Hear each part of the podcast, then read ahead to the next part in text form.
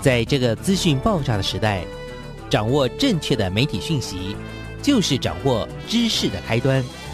不论是电视、报纸、杂志、广播，还是像网络一样的新兴媒体，都欢迎来做客。媒体来做客。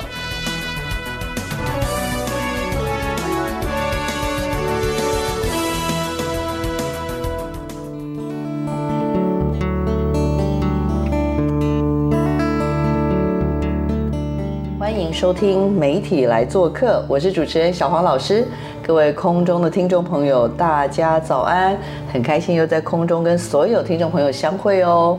这个礼拜呢，我们媒体来做客要带大家去哪儿？呃，认识一个什么样的人物，特别的人物呢？好啦，简单来说，小王老师还是带着大家出任务了。我们这礼拜去了哪里呢？我们来到了我们的丰原呢的这个国家教育研究院，我们正在进行一场中小学媒体素养教育的老师的研习哦。那这次的主题是数位时代的媒体素养教育，这个主题很耳熟吧？没有错，这就是现在刚公告的媒体素养白皮书的主题。那这次呢，我们就是有机会啊，在这个师培当中啊，我们其实有机会见到了还蛮多来自全台湾的媒体素养的基地学校。那我觉得很特别的是，这次我的好朋友也是我们的吴玉胜老师呢，特别在这次的活动里面扮演了非常非常重要的角色。那玉生老师其实也算是这次很重要的呃观察这一次的整个师培的教师研习的这个活动的一个推进，跟他也观察到这些的与会者。好，老师来先跟听众朋友打个招呼，自我介绍一下。好，大家好，我是吴玉胜啊。我在今年二月的时候到了这个桃园的国立体育大学休闲产业经营系任教。那在这之前呢，是在台南的长隆大学大众传播系哦。好，所以有机会到体大之后，其实我也渐渐发现到，也顺便跟听众朋友宣传一下，我们体大其实不只是运动生或者体育生在念的学校，我们也非常欢迎一般生的同学过来就读啊。像我自己现在任职的这个休闲产业经营系，我们简称叫产经系啊。我自己在负责的一块就是有关于运动传播这一块。运动传播在负责什么呢？比如说赛事的转播，还有关于赛事的行销宣传等等哦。那这方面其实都是我我在这个系上有负责的部分。所以如果说各位听众您对这这个运动传播啊，在做社群、在做转播有兴趣，不管是您或是你的小孩子，或是你周围认识，都欢迎可以来我们体大这个产经系就读。我觉得。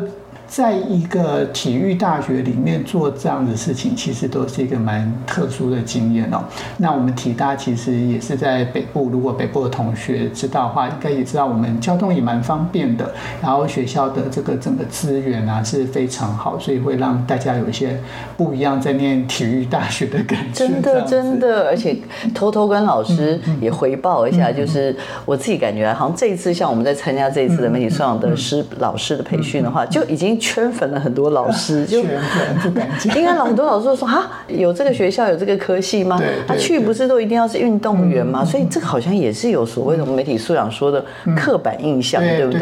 对。我一开始其实要去应征那个体大的时候，我也是问了这个笨问题，因为刚好有这个职缺，我刚好也有认识几个老师，我就问他们说，嗯，这个体育大学不是运动员在念的学校吗？我何德何能有这个机会？他那那个对方老师进来笑出来说。没有，你完全误会了。我到那时候也自己比较恍然大悟，原来我们自己也是因为这些名词的关系，把自己困住了非常久。所以刚刚小文老师提到说，我们其实在很多媒体上面会把很多东西命名，或者是定一个范围。其实有些时候，我们的确应该在这个范围之内再重新想一想，它它这样定义是不是限制了我们的一些想象？没错，所以刚好也真的是一个很好的媒体素养的一个开始。我自己也觉得是一个还蛮大的洗礼，对小黄老师来说，因为，呃，我接触台湾的媒体素养教育，也跟着玉生老师以及他的老师罗教授和罗罗小南老师呢，我们其实接触这个专业十多年了。对对。然后，其实玉生老师是我们最早最早那时候，民国一百年，我们在做。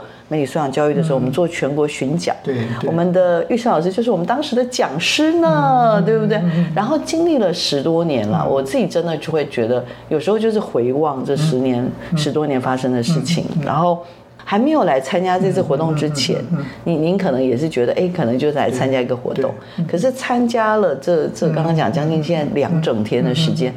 从你脑子里现在跳出来的两三个关键字是什么？找几个关键字的想象其实很不错啦。我们现在其实蛮符合我们现在当代生的，对，没错没错。其实这一次，因为我们的这个参与的对象主要是媒体素养基地学校，其实我觉得会就会跟我们之前参加过，可能是全全国老师自己自愿来参加那种感觉是不同的。首先，我是注意到说，因为是媒体基地学校，媒体素养基地学校。所以他们其实因为就会围绕着这个主题在在做他们很多的，比如不管是课程安排啊，或者是活动设计。所以我们在整个观察过程里面，其实老师们第一个我觉得蛮好，是大家有一个共同对话的焦点。就是大家有一个共同要面对的一个，不管是计划也好，或者是课程，那老师们就会在这里面看到彼此的一些不一样。每个学校都在做媒体素养，但是每个学校要操作的重点会依据他自己不同的资源，依据他不同的地区，甚至说穿了，依据不同的这个领导者的风格或喜爱去做他不同的变化。但是我我其实这样听下来，其实都蛮重要。的一个第一个 hashtag 就是它是。一个团队工作，我们在大学老师其实也在推这个媒体素养，但是我们很少听到大学老师是团队战。我们通常出来都是一个人说：“哈，我教媒体素养怎样，我准备了什么什么，我跟学生怎样怎样怎样怎样。”但是我们在这个基地学校里面听到，其实都令人我自己是蛮感动，说他们都有一个很重要的一个团队。在后面去支撑着他们，也许这个团队只是某某长啊、校长啊、总务长啊，大家都很忙，很多长都会教务主任，教务主任对对对，有各种都有学务主任、教学组长，对对教学组、训育组长。第一个应该就是团队合作的这个。老师再给我们一个 hashtag，第一个 hashtag 就是团队合作，第一个 hashtag 其实看到就是一种。跨时代的交流，我们都会觉得说跨时代好像发生在师生之间哦，其实是不对的。老师之间其实也都在跨时代。那比如说我我在，因为我们昨天下午是安排那个有关于基地学校的一些呃，算是小小的结案报告了哈。但是我们就会听到其中有些老师，比如说他就在说他在学校服务了二十多年，哇，真的真的很资深。那我们也会听到在他的团队里面有老师可能只是刚毕。业或者只是去那个当个代理教师，各位就想这样得到，他们都是属于非常年轻的，所以我其实从这一组的报告里面听到说，其实老师之间也在某种跨世代的交流，所以各位。听众应该可以想象，说我们的现在课堂里面呢，都已经不知道隔了几代去了这样子。不，我们不敢说自己是哪一个世代。我不敢说。对不起，我刚刚本来想说，老师我们是哪个世代，但是我一看完完蛋了。我觉得在那一个系列里面，我是最，我可能我可能是最最上面的那一层这样。我们刚刚其实刘老师跟跟我们聊了一下，他参加这次数位时代的媒体素养教育的这样子的一个教师演习。那其实刚办完，然后是针对媒体素养的基地学校办的基地。学校场次，那其实这种课程其实就是真的蛮硬的。我自己后来发现，好好精实哦。就是第一天要有这个我们的炫校老师的这个，等于是他也是我们这次很重要的媒体素养白皮书的写手嘛。那另外当然就是，嗯，到了后来下午的时候，就有秉宏老师聊假新闻，然后跟杰华老师谈第五面墙，也就是也就是我们其实家徒四壁之外呢，我们第五面墙就是我们的荧幕啊，以及呢这个到了第二天，其实更精实谈媒体。资讯站，然后事实查核啊，自媒体的这种，我们找这个所谓的怎么说呢？就是呃，我们的布洛克，OK，然后这破亿了的布洛克，呃，像或者像老师主持的那一场是 AI，关于 AI 生成跟它的一个呃，怎么讲媒体素养的一些跟这媒体素养的关系。那但昨天下午我觉得应该是最精彩，就是媒体素养的基地学校，有点像，其实它除了当成果报告之外，我觉得也是一个交流，是的，因为其实大家都在各自的场域，从国小。国中、高中在做这种媒体素养的教育，可是透过一个这样的场域，它也可以横向的比对，就是大家都是国中，但你怎么做？或大家都国小，你怎么做？然后到纵向的，就是国小、国中，甚至到高中，呃，职的这个部分，那你你看到的是，你感受到又是什么？所以我自己是觉得其实还蛮特别的。所以，呃，刚刚玉山老师有说，我简要给几个标签，呃，hashtag，嗯。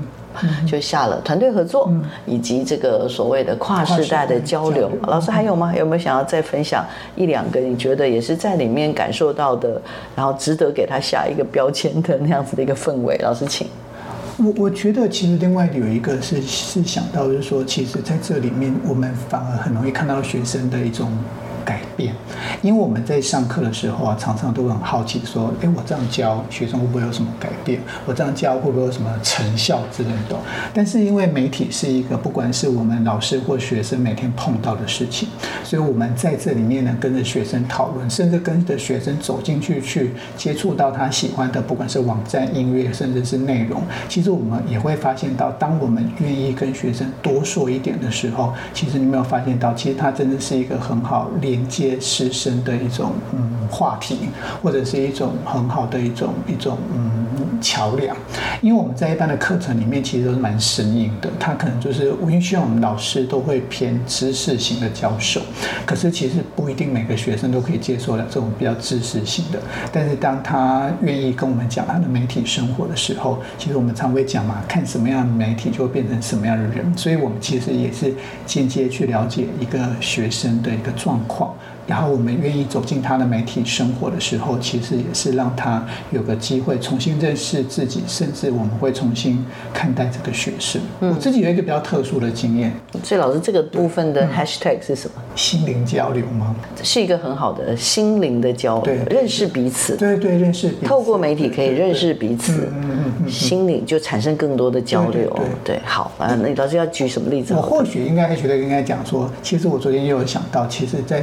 其实我们所有在做媒体、谈媒体的时候，其实我们想要做的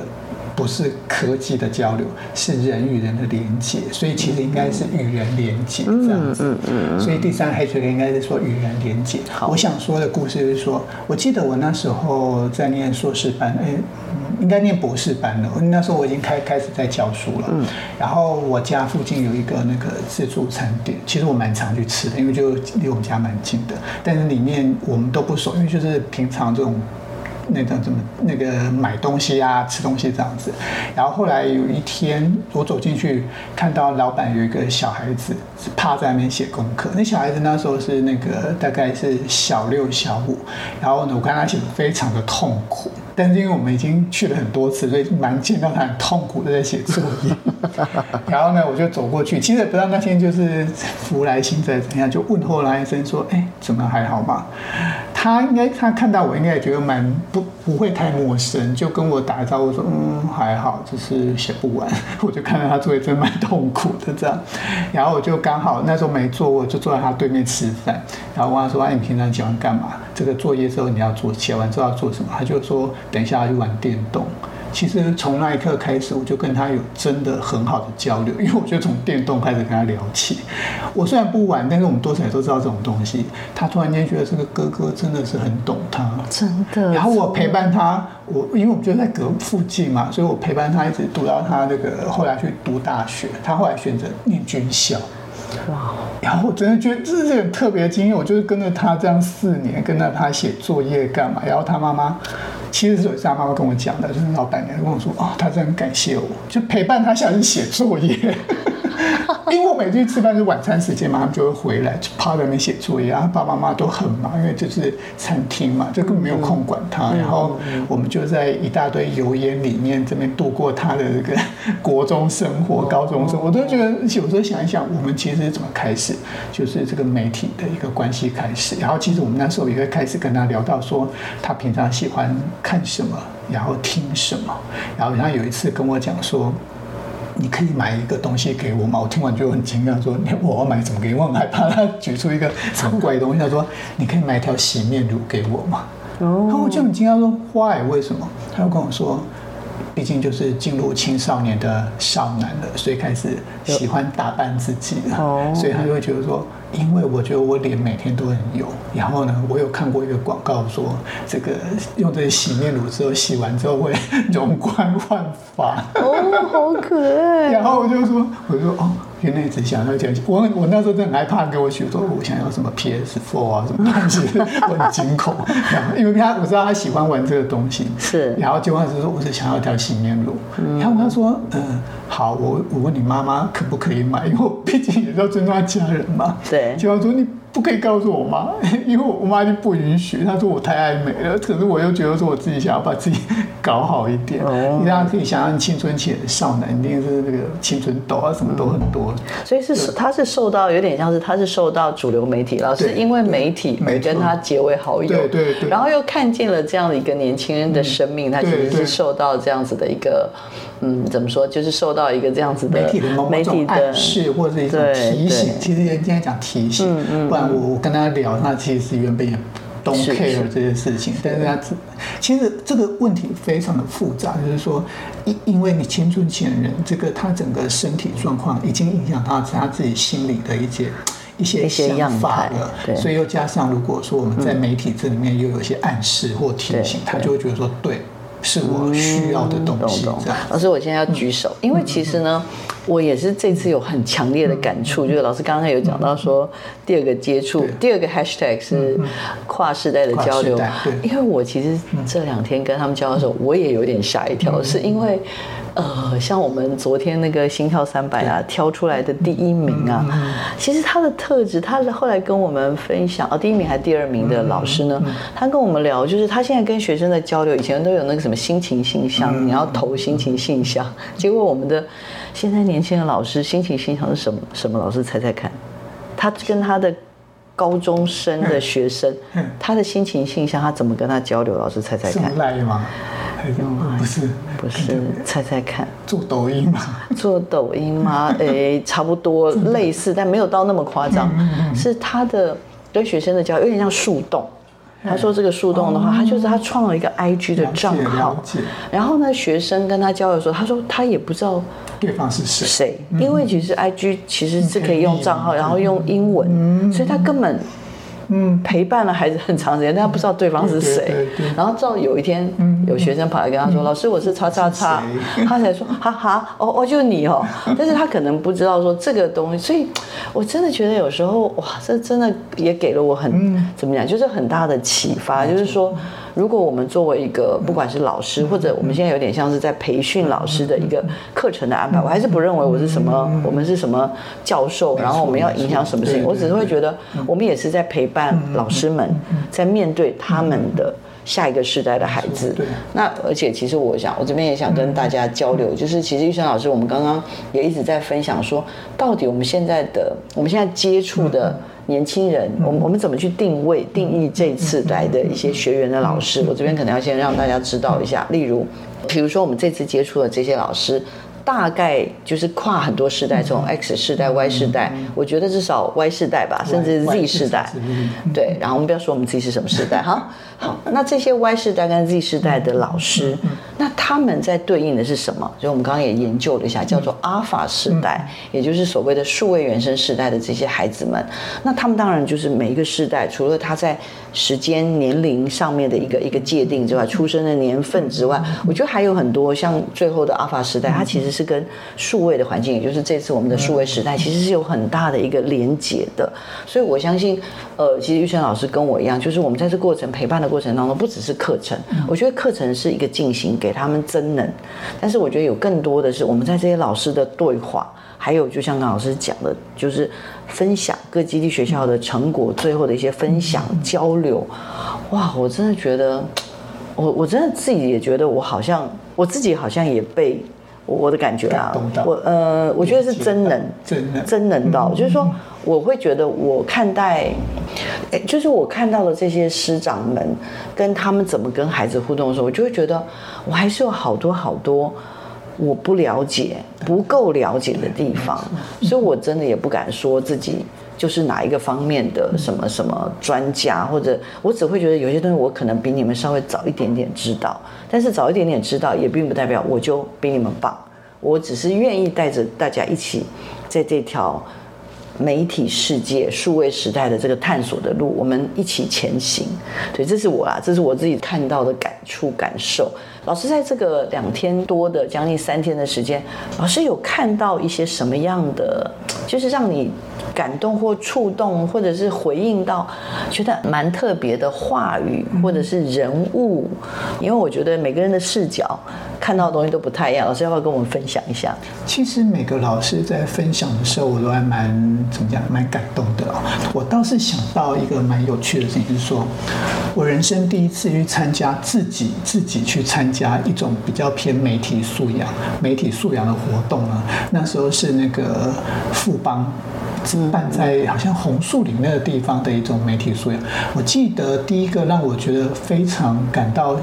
不能说有趣，比较也不算震撼，应该是比较特别。那时候我都记得是之前在台大新闻所服务的张景华老师的课哦。那时候还在教有关于这个广告的性别意识判读。这个等于是说我第一次自己去外面，因为在以前在学校有教过，可是我自己觉得蛮有趣。我自己去外面看到班怎么应对怎么去。那时候不能说启蒙，但是我觉得我印象很深刻。我之所以讲这个故事是说，各位听众如果知道说，像我们这次的主题是在做数位时代。的媒体素养教育，各位想到我那时候参加，大概也也二十多年前，那都在讲同样媒体素养，可是我们在讲的内容跟整个状况都已经不一样了。所以，我们在这个时候，其实在这个数位时代，尤其我们现在在讲好，先讲数位时代好了，他要面对的考验，我觉得是比过去更多。那我刚刚提到的这些性别刻板印象等等。并没有消失，它只是换了不同的方法，在不同的媒体里面呈现出来。所以，我们这次的主题在讨论这些，比如说有关于 AI 啊，或者讨论到呃，甚至这种演算法等等的问题，我们就会知道，其实媒体素养这门课啊，它我应该讲，它就是一个与时俱进的一门课程，而且它是一个非常。时尚的课程就是我们在讲流行，时尚，对对对，我们在讲流行。应该说英文叫 trendy，就是说你基本上需要与时俱进，而且你也不太怎么讲，就是这个课程好不太容易说你落伍了，因为本本身这个课程就是一直要一直要很认真的去了解发生什么。学生应该会很喜欢这种课，因为 说穿了他在国文、数学课就觉得说这个是关我什么事情的，因为我们上这种学科是很容易让学生有这种误。嗯，所以呢，尤其上这种课，其实学生应该在在，比如跟他谈抖音，跟他谈小红书等等这些，他会觉得说，对，老师真懂我，我就是这样子的状况，这样子。哦，是。所以我会觉得，就是我刚刚一直提到说，其实媒体素养，你看我们二十多年前在努力在做的事情，跟现在我们的初心都是一样的，但是我们看到的内容风景都是不同。但是即便不同，就像我刚刚提到的几个 hashtag，我们其实都在做关于。你你你在跟学生聊，不管是性别刻板印象，跟他聊 AI 的演算法，其实我们都很想跟他做连接。所以其实就像我讲，媒体素养其实是做好我们很重要的世代交流的一个很好连接的一个一个思考。所以不管我记得我在世新教媒体素养的时候啊，其实都是很有趣的过程。有一次不知道是哪个研习会，好像小黄老师也在，不知道你还记不记得？有一次就有一个老师问到说，为什么我们要要教大学生媒体素养，因为那时候我们就在教四星大学学，我那时候也是问号，我突然说，嗯，教这个东西干嘛？而且我们四星大学是一个传播为主的学校，学生不是应该都了解吗？这到底有什么好教？我记得那时候真的忘记是谁回应了，他说，因为他们有一天，就是我们的大学生有一天都会当别人的长官，都会当别人的爸妈，这时候他会需要跟别人聊到这件事情的时候，他就有这方面的能力可以跟他聊这件事情。所以我那时候其实记到现在，我那时候后来去教媒体素养，其实学生也是蛮问号，说为什么我要学这种课程？嗯嗯，我我就会跟他说，因为在培养你未来的可能性。因为就像我讲，不管你在公司，不管你在家庭里面，其实你都会面临到跟别人讨论媒体这件事情。所以我突然间非常释怀，读媒体素养、媒体试读，还用这个念了个博士呢。对对对对对，真的就是那时候真的是蛮大的一种感动，其实算真的感动啊！各位听众可以想想，你我们人生读了非常多的学科科目哦，搞不好就像我瞒大家说，现在高中数学在学什么，自己早就忘记了。但是这些事情，你看就会记到现在说哦，原来读了这个这个相关的这个媒体素养啊，其实可以帮助自己在整个成长过程里面不断的有一些自己的思考，甚至就像刚才提到，它是一个与时俱进，所以你就会让某些时候逼迫自己，对我要接受这个时代的考验。然后就像我们在大学端，你看跟学生对话，都已经要走到小红书、抖音这些事情。我虽然不拍抖音、小红书，但是我每天要认真看，因为你突然间会跟学生说，我最近发现到什么，学生突然间会露出一个惊讶的眼神看你的时候，你就觉得，对你跟他就有交流了，因为他下课就会来跟你讲，对我那天也看到一个什么，我真的觉得蛮荒谬的。哦，我真的是觉得鼓励老师，我们不一定要，譬如说媒体素养面一直谈到说要产知啊，要禁用，我们要反思，对不对？我们好好做一个禁用的人，我们不一定怎么都要去自己产制了，因为产制不完 这样子，但是我们可以好好禁用。禁用，刚才小王都提到，其实我们真的不是只有禁用而已，我们要带着学生一起从禁用开始去讨论到后面，像这个新的媒体素养白皮书已经告诉我们，它是一个循环过程，这个我想才是很重要的事情。这样，而且我觉得它应该还有一个概念，就是说，像刚刚说，就是禁用使用完，就是我们大概谈跟孩子谈这些东西，像刚刚讲，可能可以带入到的这种所谓的对内容的反思，然后甚至可能在这里面又还有很多，比如说，甚至我们最后谈到的行动，就是说，你看到觉得有点有点奇怪的内容，或者有一点离谱的内容，或者有一些你觉得你非常同能够同理的内容，像这次我其实也跟大家聊，一个是上次的白饭事件，一个是最近炒的风风火火的 Me Too 啊等等这些东西，甚至最近的 OTT 上面演的这种所谓的绝世网红，虽然是个韩剧，可他谈的也是在数位时代，在社群媒体里面所谓的意见领袖怎么看这件事情。那有好多好多的东西，其实都好像它都不是一个很遥远的东西。那当你在这些议题里面拿出来跟他们做交流，然后甚至去告诉他们说你可以做一点什么不一样的事情的时候。不管老师，不管孩子们，可能都会有一些些的触动。这个我觉得应该也是我们这次的课程里面最想带给所有来与会的老师哈。那就是我也在这过程当中，就是也会一直在观察说有没有里面是，就是说因为真的带很多年媒体素养的各种师培，然后自己也常常出去演讲，然后甚至自己上课也需要做很多什么新媒体啊、自媒体啊，然后 AI 啊。那但是这一次，比如说有什么资讯站啊。事实查核，还有很多是我们老朋友们等等讲的，呃，这些对于这种所谓的假新闻，然后但是怎么样用新视角去看，那甚至像顺晓老师，他也更厉害，他不断的去 提供很多这种所谓的，你知道这有这些新媒体吗？就是哇，我觉得大家真的都都会觉得说，哇哇，原来媒体上真的是真的是一门学问，然后又对孩子来说影响这么大，然后大家又用这么多的创意在做，所以会觉得好像。有为者亦若是吧？我们好像大家都应该去加入。到底到底这一次参加完这个将近三天，就有点像是怎么讲呢？三温暖嘛，有冷有热啦。哈。到底到底老师的感触感受是如何？还有老师觉得未来要怎么接受媒体素养教育未来的路到底要怎么走啊？来，老师有有请吗？其实怎么走呢？就是大家一起努力往前走。因为的确做任何听众应该都听过一句话，就是一个人可以做得很快，但是一群人可以走得很远。像大学老师习惯就是一个人，我们都让自己就做很快。可是这种事情要怎么样持续下去，就是让自己的热度都还在哦。那的确真的是要一群人。所以像像跟小红老师也认识很久，每这样一路上大家互相帮忙协助，其实你就会发现这段路，你看就像刚刚不小心透露，我们已经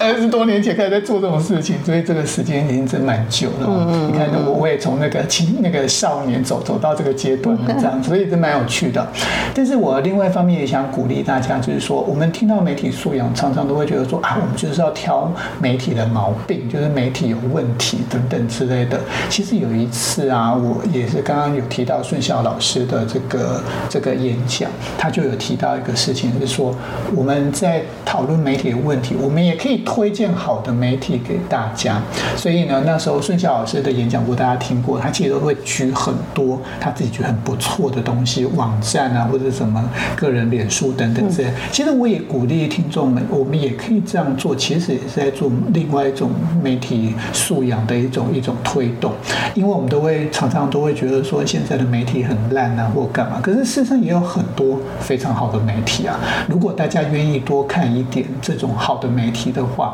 其实我们也会第一个，我自己是念传播出来，我们这群这么努力在做传播内容工作人，其实也是对于我们的一种嗯，不能说尊重，是一种支持。因为我们做这些东西啊，总要有人支持，才有动力继续往下走。比如说我们有一些好的儿少节目，如果各位在这个你的小孩子在青少年，或者各位国中端的老师、国高中老师。这种很好的这种耳少节目啊，这个也许小王老师以后有机会可以跟大家介绍啊，这些东西都是我们一个蛮好的资源。所以我想媒体素养绝对不是要让大家变成那种疑神疑鬼，然后对媒体完全不信任，然后就。其实有时候蛮尴尬的，当我们这个也不信，那个也不信的时候，我们到底要信什么？因为一个没有一个信任的人生的一个走向，其实是蛮辛苦的。这样，好，所以我会觉得，我最后想讲的事情是说，我真的觉得媒体素养不是让大家变成疑神疑鬼的那种，这种怀疑、怀疑东、怀疑西、怀疑人生。没错，没错，没错。甚至因为长，就像我爸妈，就是在家里，可能因为都退休没事做，每天打开电视在看，我真是觉得有时候真的喊。化蛮严重，所以偶尔大家你说韩化，对对对，哦，你说他们看很多韩韩剧的内容啊？被被被媒体 cultivation 的，哦，媒体韩化是受媒体影响哦，所以我都会把他们带出门，然后尽量不要跟他们聊这个刚刚看到哪些新闻，看到哪些奇怪的事情这样。哦，像我妈妈就还好，我爸爸就比较好笑。我爸爸，我爸爸的。我爸爸的媒体影响是不影响，因为他都不相信。哦，然后呢就媒体素养能力太强大，不相信啊。可是这种不相信其实也会造成他某种困扰，是因为他就会说，他就譬如说像我们这两天刚好台风来，他就会带我说，到底是要不要来？因为我看那个 A 台 B 台说什么什么，就会变成他不知道相信什么。尤其像我们一般人怎么会知道台风到底到哪里？嗯这样子，所以就会变变成他，我会觉得变成他某种困扰。他只能问他的小孩，然后小孩如果有空回他一下，没有空啊，就会在家族群组一直得不到回应。所以，所以我我我其实用这个例子是跟大家分享，是说，他真不是要让你疑神疑鬼，而是说你如果有选择这个一个可信度高的，或者说你自己有自己判读能力哦，其实都会帮助你在这个资讯社会里面，就是我们在数位时代里面，应该是让自己活得更自在、更好的一种方法。老师，我要举手。嗯，我觉得这个代表们还有新的工作要做，你知道为什么？因为我们以为说我们影响了来带师培影响孩子，可是像家长也很重要，甚至刚刚讲的有一个所谓的。高龄者，很快我们也会变成高龄者。我们这些高龄者的者的传播也很重要，因为像我家里也是，比如说有一些比较政治倾向，不见得，或者是对于很多议题、性平议题，他有很多的他的看法，他认为这一切都是这一切都是阴谋，对，然后就觉得，哎，现在这又是怎么回事啊？是没有办法对话吗？就会觉得好像有好多事情要做。好，老师最后我还想要聊一聊，因为我们这次有一个很酷很酷的老师，我其实还特别偷偷把它录制。下来，哎，他其实已经经过这个我们的玉生老师的栽培，跟他的这样子的一个鼓励呢，我觉得很特别。老师，你有发现吗？我们那位在第一天晚上，我们在那个交流厅，我们就突然间看到一个很酷的老师。我们用最后的三四分钟来聊一聊。对，我觉得这个老师也是好有趣，他其实也代表某一种新时代。来，老师跟我们聊一下最后这个 part，好可爱。这个老师就是我，我们今天简单简单说一下，就是这老师他是会做这种。DJ 的那种混音啊，什么东西之类的。那时候我看到他的时候，其实我都会看到，好像是我们的学生一样。嗯嗯，我们的学生啊，其实都有。很多才华，嗯，但这种才华怎么被看到，或者是说怎么样被别人重视这样子哦，所以刚好看到老师这样子，所以我我觉得你要描述一下你看到什么？我其实看到是一个非常害羞的一个男生，他很想跟我们分享他的音乐，但是可能又会有点紧张或有点害怕，说我们不知道能不能接受得了这种状况。各位有想到说参加一个三天的演习，他自己把他这些 DJ 的很多给给戏啊，全部带来现场。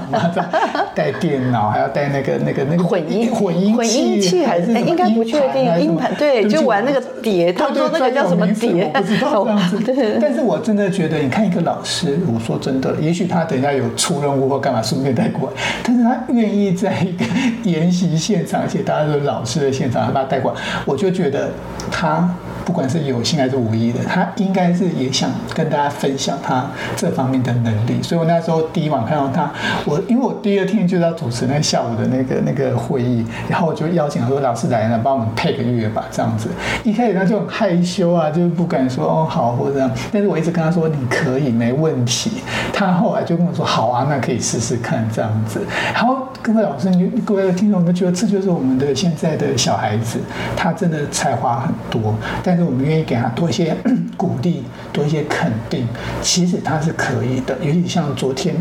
我记得没有跟他 Q 很多次，我跟他说：“老师，我们就开开场播一下，中间播一下。就”就他他听完之后，他我就会觉得他突然间有点责任放下来，就会觉得哦，原来这么简单就好。他一开始可能觉得很难吧，每个报告都要来个音乐干嘛？对，压力太大。我说没办法，老师我们就这样。所以不管是青少年，甚至是我们都成年人，我们都走到这个四十多岁的年纪，大家都是需要鼓励的。所以我给给给你身边人一些鼓励跟加油，其实都会给别人一些肯定的话，我们就会看到不一样的风景。我觉得这是从从这个老师身上看到很多的感动。好，我们跟大家念一下这个有趣的老师。这个老师呢，他叫做 DJ 了啊、哦，他其实他是一种什么选择，还有。找到一些事前弄处理好的音乐，嗯嗯嗯然后在现场用电脑，然后用什么 CDJ、对。什么 DJM 的混混音。音，创造出这个不同于原曲的独特的音乐，对来为大家带来一种呃娱乐或者一种不同的氛围。然后其实他那他那个是那个效果老，师也玩乐器吗？我有玩过乐器啊，玩什么？我以前是会吹竖笛。那什么竖笛。竖笛呀？哦，如果如果说不是啦，不是啊，就是如果如果说这样子左右交换的话，那其实因为就是这首歌如果要换到另外一首歌的话，就是中间会有中间不要就是让就是断掉断掉这样子，然后这是第一个了，然后第二个就是我要抓一首歌当中，其实我只要一个片段就可以了，不不一定要放所有所有的一首歌，这其实就是 DJ 比较难的地方，就是说如果说我全部放完好了，那我直接就是像网络上的人在讲。播播影片就好，我直接播音乐就好，我就直接那个 YouTube 或者是 Spotify 那个直接放就好了，那干嘛需要 DJ？对，所以其实主要就是说，就是让接下去就是让比较有那种就是氛围，就是这这样它一个是是一种 fade in，一个 fade out，就慢慢这样同时进来。对对对对是吗？它是是，我觉得还有这个味道在。对，然后就是这个当然是一定有，然后第二个就是说，因为第二个就是说，如果我在示范一个，就是说，如果两首歌对不对？如果我要接的话，然后假如说我从这边要接，我现在听下来的话，如果我现在放喽，是不是很杂？对，两种混在乱。因为节奏不同，因为两首歌的节奏不同，所以就会变成就是说，我要调整它另外一首歌的节奏，要把它两首节奏做平衡。对，所以所以就会变成就是说，哎、如果我放的话，就会变成这样。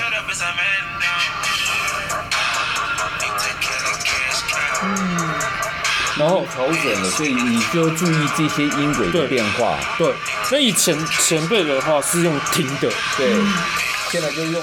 搭配之后。老师是看见了他真的比较特别的地方，然后他最后后来就是因为那天他就是像老师说，你你先开始是发现他在我们这个我们的吧台吧台就是我们怎么样，我们老师们的休息区对对，他就自己在那边对对，我那时候比较好笑，就是说，因为我只看他手在这边抖抖，因为我看不到他的音盘。我本来真的很想好奇问他说，你手怎么？因为我看不到他的音盘，所以我不知道他在弄他的音盘。上面是电脑，对对然后他下面在练他的音盘，因为这个在房间就不好玩，他一定要找一个区域来做然后郑老师自己扛着电脑、笔电，自己扛着这个刚刚讲的这些设备这些什么相关。对，然后就在里面在练习，然后但我们就后来把他带到我们的，刚好我们晚上想要跟对跟我们的国教署的长官交流的时候，然后呢，他就在旁边很腼腆。但是后来玉生老师的等于是引领之后，在昨天我们的成果发表会，他真的因为我们有十五组就很闷，所以就请他等下老师你后来是怎么跟音乐，你就跟他做几个破口是吧？对，请他有点像是对，帮我们配个乐吧，这样。我其实刚才说老师帮我们加个音乐吧，因为这样一直听下来是蛮沉闷的。是是，中间休息时间，这个老师很酷，我们要一定要呼喊一下他的名字，小豆老师。小豆老师小豆老师真的很酷哎，然后他真的就是，我觉得他是一个被老师的工作耽误的 DJ 吗，是。其实应该这样讲，每个人在社会里面都有他不同的工作角色，但是我们。走出这个工作角色之后，应该还有不同的自己哦。就是所以，就像说，我们常会说，媒体塑造成我们很多分身。事实上，我们不用媒体，我们本来就很多分身了。这样子。所以在这个时候，我们应该去看到每个人不一样的样子，然后适时的给他一些鼓励跟提醒。我相信大家都会在这个现在的当代的人生里面会走得更顺畅、更更好。那媒体其实有些时候也帮助我们一把，让我们看到，尤其现在很多分众媒体，其实都会让我们看到不一样的状况。所以也鼓励大家可以去看看各种不同的媒体，就会发现其实大家都蛮多才多艺，而且有他不同的思考跟跟想象的这样。真的好，呃，最后我们在节目的时候用一首歌来祝福我们的，要不要来祝福一下我们的媒体素养？其实也是回应到说，刚刚我们在前面访问的时候提到说 hashtag 嘛，就是做这个工作真的是要团体工作啊，所以我们绝对各位老师，如果你各位听众，如果你在从事媒体素养上面，你也绝对不是一个人，所以也欢迎大家如果有任何在上面的一些问题或是考验的话，其实都可以用很多方法跟我们联络，比如说就直接跟小黄老师联络。那需要我们协助，其实我们也说真的，我们没没那么伟大，说可以提供你什么协助，但是我们蛮愿意跟大家讨论说现在遇到的这些课题，或者现在的一些诶教学上面的一些改变，或是一些新的思考，这方面我们都是可以互相讨论。所以点这个不愿意让你一个人是真的是让的，因为前阵子比如说 Me Too 事件还，不愿意让你一个人，各位就会知道这种团结起来的力量是非常大的，尤其我们在分众媒体里面，我们有些时候我愿意找到这种交流，就会发现我们彼此之间的连接是非常好的。真的。好，我们就用最后这首《我不愿让你一个人》，然后来祝福媒体素养教育的推动，然后也再次感谢玉生老师这三天的陪伴，因为我真的觉得。真的陪伴好重要，对好像没错。教学，嗯，大家每个人可能都可以，每个老师都可以讲出一些东西来但是陪伴大家在这条媒体素养的路好重要。没错。好，再次感谢老师来到我们的节目现场，谢谢也祝福所有的听众朋友哦，越来越好。然后呢，我们在人生的各种考验上面，你要相信哦，我们没有人愿意让你是一个人的，一起往前走。谢谢玉生老师，也请听众朋友持续锁定我们的媒体来做客，我们下礼拜见，拜拜，拜拜拜拜拜拜。